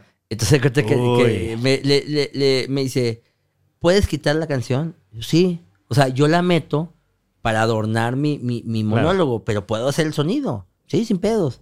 Y luego dijo, va, qué bueno, güey, porque co- contratar la canción de Aleluya es una la nota, una, un pedacito para lo que lo ocupaba yo para el chiste. Dices, güey, por eso entiendo que hay muchos comediantes que no han podido tener la oportunidad de estar en Netflix, que sean muy buenos, Claro. porque siguen haciendo este tipo o no están adaptados a si no es no, una final- música no puedo Tú estás en tu mundo, como decías, pero ellos están en su mundo. O sea, y su mundo es pues poder producir lo mejor posible y pues que no haya la mayor pues, que el dinero rinda, ¿no? O Claro. sea, estás hay- repartiéndolo entre tantísimas producciones, es un pedo. claro Pero estabas hablando ahorita de tu contenido, Alan. Yo pues yo creo mi propio contenido este de hecho tengo en mi canal de YouTube Alan Saldaña oficial ahí una dinámica de en esta cuarentena estuve seis meses sin hacer nada y luego me puse a hacer contenido de cuarentena o sea un monólogo diario escribía Un monólogo de diario. ocho minutos No, ¿cómo qué? Pero yo empecé con tres minutos. Ajá. O sea, monólogo de tres minutos y luego me decía la, la banda, está muy corto, está muy cortos. Va, empecé una temporada de ocho minutos durante un mes y medio. Wow. Eh, entonces empecé a trabajar mucho en la escritura. Eh, Hablé de todos los temas, lo que pasaba. El cambio de semáforos en México. Agarraba las noticias, de esto voy a hablar. Y hacía monólogo de los cambios de semáforos. Este, AMLO le dio COVID. Hacemos un monólogo de AMLO. Este, eh, eh, Vicente Fernández agarró la chicha. Hacemos un monólogo de la- O sea, todo lo que iba pasando, armaba un stand-up de ocho minutos. Y fue un reto cabrón. Y me gustó mucho porque no todos fueron, wow, qué chistezazo, se aventó a la saldaña.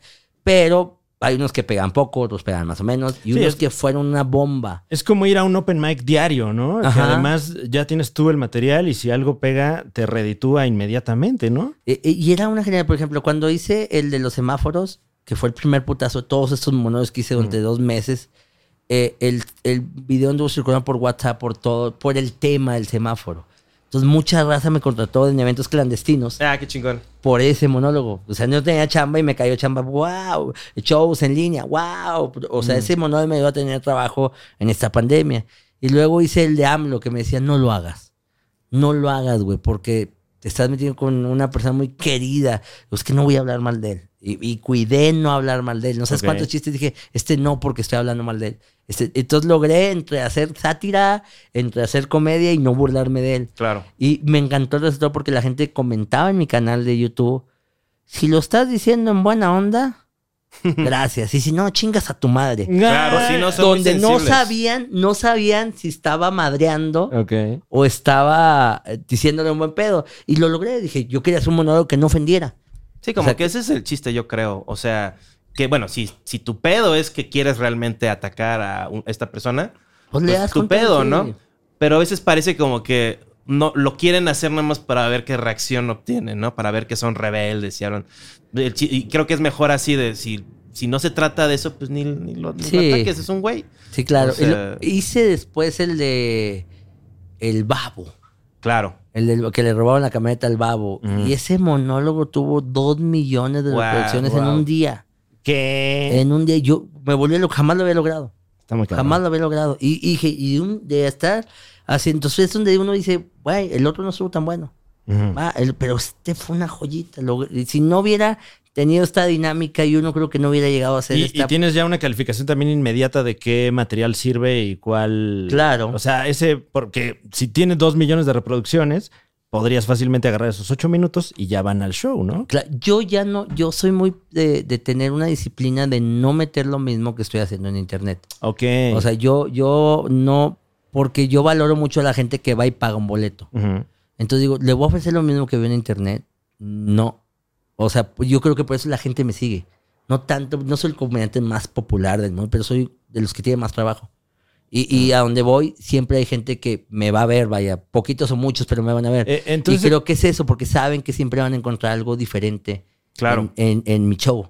A ver qué sale, a ver qué sale con este pendejo. O sea, hay Entonces, gente el- que ha tenido cinco años que me dicen, güey, tengo cinco años viniendo a ver. Y todas las veces le cambias. O sea, vengo y he escuchado uno que otro que traes ahí, pero siempre traes algo nuevo, güey. Chingón, güey. Ah, gracias, güey. O sea, y eso a mí, yo soy el pensar que si ofrezco algo nuevo, la gente va y paga un Claro. boleto y de ahí eh, pues, saco adelante a mi familia. Pero por eso esa disciplina de todo lo que ya subo a internet es porque ya no lo voy a contar. Mm. Si es un monólogo que traigo, ya lo, es porque lo voy a quitar de mi rutina. Eh, si es un monólogo creado para internet, es para. Ahí se queda. Y, y me pasa también en, en- en viceversa. A veces la gente me dice, cuenta el de la Tusa, porque hice uno de la Tusa hace tiempo y fue muy viral. Entonces me dicen, de la Tusa. Puta madre, no me acuerdo, güey.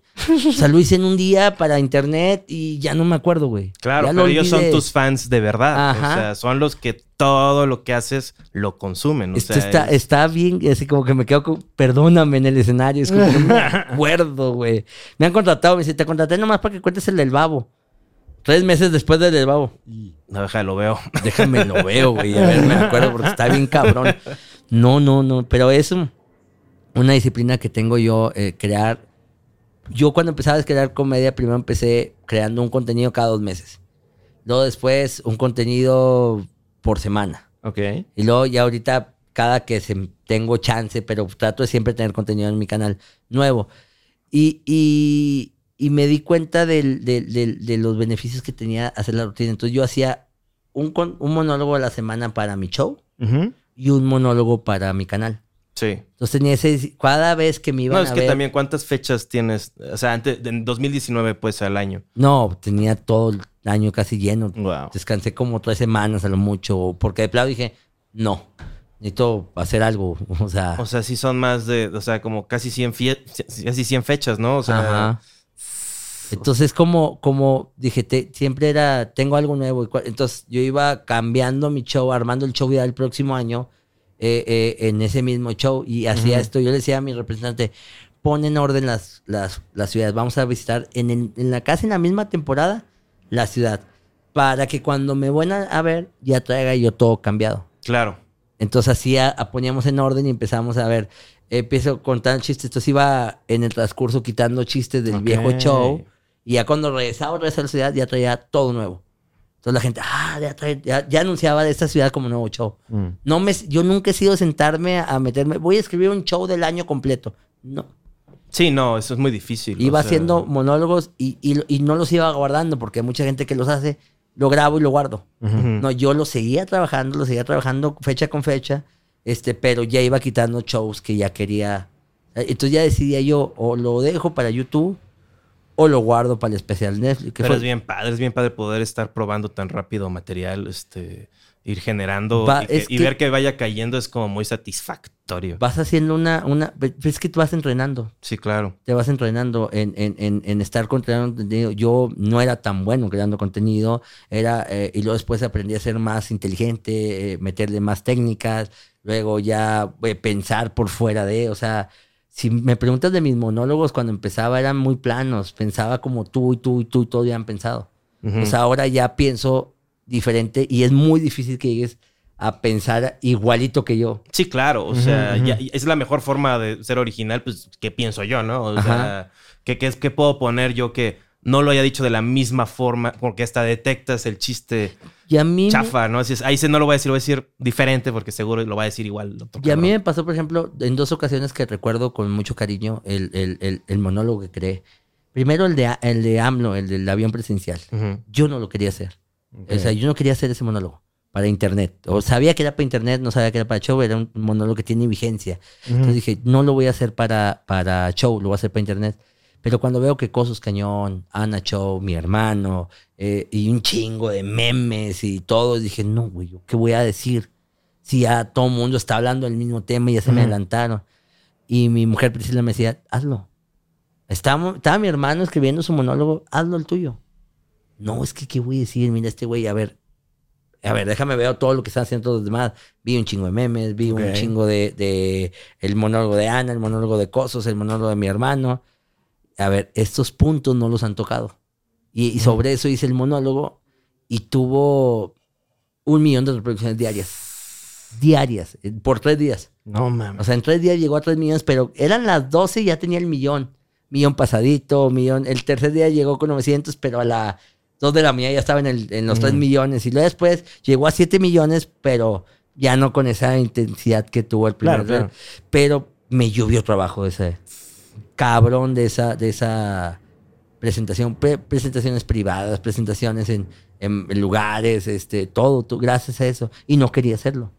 Y luego la segunda es cuando yo estaba escribiendo mi monólogo del reggaetón. Y me da cuenta que entro a internet y luego quiero buscar reggaetón. Y me aparece Mike Salazar, porque lo sigo, Ma- Mike Salazar hablando del reggaetón. Yo lo veo y digo, no mames, güey, ya tocó el tema. ¿Sabes qué? No, ya no lo voy a hacer. Y dejé la- lo que llevaba ahí. Entonces estaba yo eh, pensando, y dije, ¿y si le saco, cómo le saco la vuelta? ¿Cómo, cómo hablo? Pienso algo diferente a lo que él llegó. Y me regreso, eh, veo el monólogo otra vez, lo analizo con lupa, me pongo a buscar si alguien más habló del reggaetón, encuentro a Freddy Regio, que hizo también un monólogo, pero del reggaetón ochentero, y lo digo, ok, por aquí no, pero por aquí sí. Y hago el reggaetón y también fue otro putazo de 6, 7 millones de reproducciones en Facebook y en YouTube y, y la chingada. Y ese iba para Netflix, porque como, como te lo voy diciendo, voy quitando materiales y decido qué hacer con él. A ver, este lo, lo, lo voy a aventar a YouTube, porque no me gusta que esté para el especial. Pero este, esta joyita lo voy a dejar para un especial de comedia, ya sea en Netflix o lo subo a internet en, un- en una promo especial o Amazon o quien, qui- lo quiera. Pero este va a ser para algo especial. Un programa, un Comedy Central, un... Claro. Eh, que me, algo, este, este mono tiene que quedarse para algo chingón. Y, y, y así fue como, como se le, eh, me dijeron el reggaetón no puede entrar por los temas de que, a pesar de que no estás tocando la música, estás diciendo el mismo diálogo, Claro. Mm. sintonizando la canción. Entonces no puede entrar a Netflix. Va, lo quité. En ese mismo tiempo lo quité y puse el, el table dance. Ah, claro que armaste ahí el set. El O sea, este- fue el mero día de la grabación. que te- No, días antes, pero ya estaba como que qué monólogo meto para comprar. Por eso ese monólogo tiene mucha coordinación con el especial, porque era terminar hablando, el, el cierre era el reggaetón. Entonces se da cuenta que me dijeron, no, es que no puedes tocar ese tema. Pero hubiera sido... Sí, porque además es el, es el final del show, es, el, momento show, más era el alto. final del show. Es Y luego nos estabas contando que estás haciendo todo tipo de entrevistas a gente de baja estatura, personas de todo tipo de servicios sexual o no. Este, en tu último live, ¿no? Este, Bueno, no fue el último. Lo que pasa es que tengo un proyecto que me ha costado un huevo levantar. De Mm. verdad, a pesar de la popularidad que tengo en mis monólogos, en mi contenido de live, no soy, porque yo nunca hago live. O sea, jamás. Es raro que haga live y, y 15 minutos y lo corto porque no sé qué más platicarle a gente que no me conoce. me siento extraño con eso, pero inicio este proyecto y empiezo a entrevistar a muchos artistas de, de- de- de Monterrey, de México, de todos lados. Y, y trato de hacer, eh, eh, y fui probando, mi hermano, de verdad. Empecé con un formato de, primero voy a hacer una mención, luego vamos a pasar a, a- a- a que el artista haga una rutina, luego, este, no funcionó. En, el- en los siguientes live, vale, voy a hacer así, vale, voy a hacer así. Entonces, cada live que he hecho... ¿Cuántos eh, hiciste durante...? ya llevo un año. O Llevo sea, un año ¿Es semanal? ¿O cómo? semanal. Wow. Llevo un año probando Ujú. qué funciona y qué no funciona. Y no me he rendido. Hay veces que tengo un número de la chingada de, de 300 personas viendo el live. Y hay veces que he tenido 7 mil personas viendo el live. Ves que he tenido mil, dos mil, tres- nu- nunca agarro un número ¿Me dijiste parejo. que hiciste uno de seis horas? Seis horas. Muy bien. O Sí, sea, Eh, eh, eh, y eso ya lo habíamos hecho Brincodieras y yo. En, en lo- la primera vez que le invité al programa, Ajá. me dijo, acaba de hacer Mike Salazar un 24 horas. Ah, ¿Qué? Y me dijo, vamos a hacer, vamos a agarrar el pedo aquí, va a estar mejor No, que el de Mike. Y nos quedamos seis horas y terminamos No, el pedo, güey. Y fue un desmadre, ¿no? El programa fue sensacional. Teníamos es- tres mil personas viéndonos a las Wow. 4 de la mañana. No, y sobre todo durante, pues, durante la pandemia. O sea, es, es este, para ellos es un regalo increíble. O sea, que te siguen un chingo de tiempo y ahí estás seis horas acompañándolos. O sea, es. Yo hice un podcast de seis horas un par de veces. ¿Qué dirías que también es un regalo para la gente? Claro, o sea, la gente me lo agradece y se postra frente a mí como Wow. deberían. Porque pues lo estoy dando gratis. O sea, no Por eso, manches. por eso. ¿Qué pedo con esos temas? Eh, y tienes mucha razón. Cuando la gente te exige y se lo está dando Así gratis. como, güey. bro, o sea, si quiero jugar Risk, si quiero este, rascarme los. O sea, es gratis, bro. O sea, hasta el- no, no hagas como que ves los comerciales. Gracias, esto. O sea, no. No, no, no. sí, es- me ha tocado gente como que... cuando das un show y la gente pagó, este, pues le das lo extremo, ¿no? O no, sea, y los monólogos de cuarentena fueron grabados todos en mi casa. Ajá. Y lo- los que se ríen son los de la producción. sí. Entonces no, no, no tengo público. Entonces me dice la raza, ¿cuánto les pagas, güey? Por que se rían tus Ay, chistes no. pedorros. Ya era mejor antes, eras mejor antes, ya eras gracioso antes. Güey, te lo estoy dando gratis, cállate Sí, la pero- boca, güey. O sea, no estoy en, en un escenario como antes, estoy aquí en mi casa, güey. Ven a verlo, güey, cágate risa aquí, güey. O sea, pero sí, hay gente muy... Claro, no, y además- luego, eh, el odio, o sea, la gente que tiene odio y durante, imagínate esta época, ¿no? O sea, están Claro. ahí encerrados con su familia y todos son horribles. pues, Qué mal pedo que una chaqueta no a te regrese da- el buen humor, güey. Eso ya está en ca- Con una chaqueta no te regrese el buen humor, güey. Pues ya. Sí, ahí ya, ahí ya Ahí necesitas tienes ayuda. pedos, güey. Tienes pedos, güey. Tomas mejores decisiones esa vida. Oigan, estamos, eh, por desgracia, estamos llegando al final de una muy especial emisión del Super Show. Disculpa genial. que no haya clima, ya sabes que en el sur no se acostumbra. No importa. no Tenemos importa. aquí esta onda como tipo Tabasco. ¿no? Eh, estilo tipo Tabasco. Esa- o sea, esa- estar- en realidad aquí es aire acondicionado, ¿no? ¿Qué? Pero yo le digo clima. Sí, yo también, güey. Más que, eh, creo que deberíamos nosotros decirle igual, ¿no? Porque pues la gran mayoría de la nación así le llama. Pues son los que les alcanza. Pero bueno, este, esto fue el Super Show, está genial con ¿Cómo Alan. no? Vean su especial en Netflix, Claro. este, Gracias. vean sus dos especiales en Netflix. Nunca le van a decir cuánta gente lo vio, lo cual seguro lo carcome por dentro. Nunca. Pero este, Solo me, solo me dijo Fidel. Muy bien. Vas bien. Ah, bueno. Fue lo que mal, dijo. bueno. Ya con eso. No, eso. Mira, mientras no me hable, me diga, ¿sabes qué? No quiero volver a grabar No, contigo mi perra vida. Creo que voy bien. No, yo diría que excelente. No, quédate sí. con eso. Háblame en dos semanas. No, pero muy bien. Felicidades de nuevo. Este, Gracias. Se ve que ha sido un camino tortuoso, lleno de literales golpes y exabruptos, pero este. La vida, así es la vida. la historia de Alan continúa con mucho éxito. Y este ya nos metió, va, ya, ya, ya te- Ajá. la voy a ensartar. Este, Fran, igual ahí lo verán alguna vez. Este, que vean también al joven Alan Saldaña.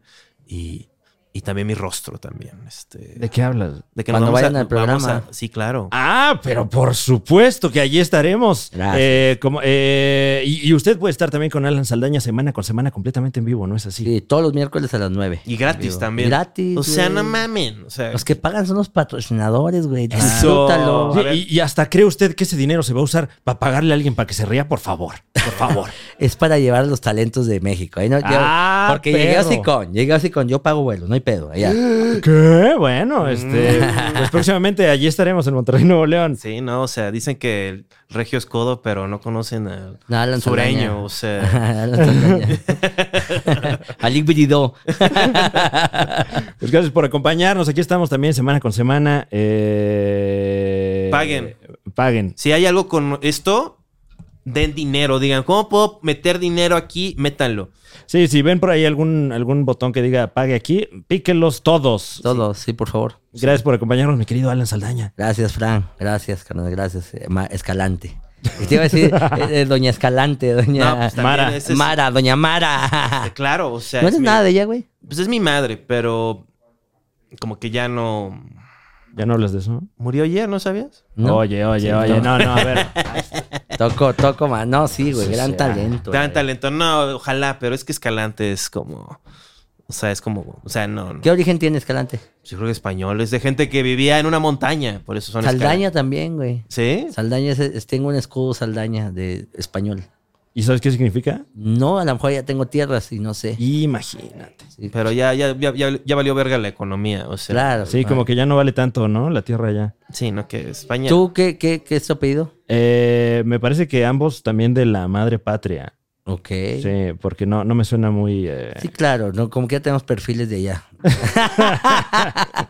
no me esperaba otra respuesta. va. Y un saludo a toda la gente que nos escucha allá en Asturias Claro. y en este eh, Cataluña. Cataluña. Sí, no, toda esta onda de estar mamando lo español. Eh, Este. No, gracias. un saludo a toda la gente que también está ahí en la ¿cómo se llama la glorieta? Eh, De ¿Qué prefieres? Que- Si le preguntas a cualquier persona del planeta, lo más probable es que prefiera comer comida mexicana que española. Ay, mira, un arroz bien grasoso. Wow, gracias. Gracias un, por un acompañarnos. pan al que le untaste un poco de jitomate. Wow. Hasta la próxima. Gracias.